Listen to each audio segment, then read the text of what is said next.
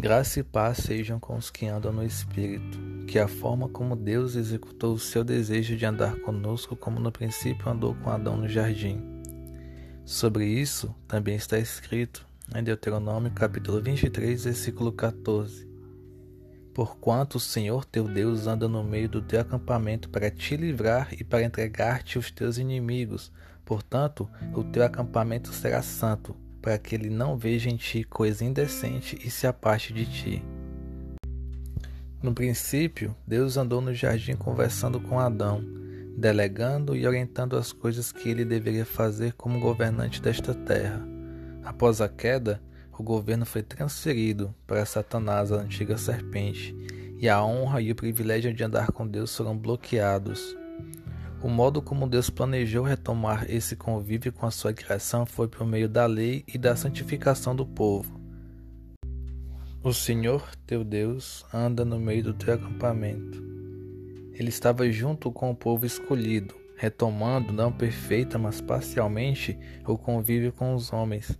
Séculos depois, por meio do sacrifício e obediência de Jesus, o véu que nos separava foi rasgado e a reconciliação com o Pai passou a ser permitida com o envio do Espírito Santo ao mundo para todos os que crerem em Cristo terem o privilégio de se reconciliar com o Criador.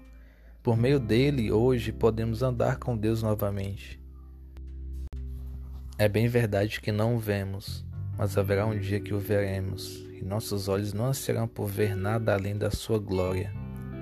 Pela sua misericórdia, Deus disse que se o seu povo andasse nos seus estatutos e guardassem os seus mandamentos, eles receberiam bênçãos em diferentes áreas da vida, sendo entre elas a principal, a espiritual.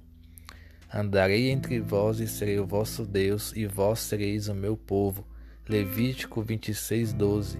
Essa foi a promessa de Deus para o povo israelita, a bênção que eles receberiam caso fossem fiéis ao Senhor através da lei. Quão maior privilégio e honra receberemos do Senhor se hoje andarmos debaixo da sua graça, fazendo e vivendo conforme a sua vontade. Privilégio já temos de ser santuário do seu espírito, como está em 2 Coríntios, capítulo 6, versículo 16. E maior é a nossa esperança de um dia habitar com ele na Nova Jerusalém, e então, enfim, poder andar com ele pelas ruas de ouro, como ele andou com Adão no Santo Jardim.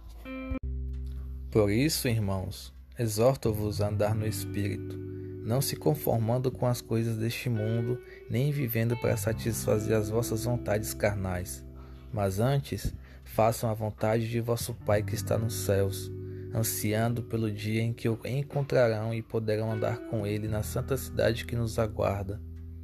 Deus te abençoe e não acredite em mim, antes vá ler a Bíblia e examiná-la. Amém?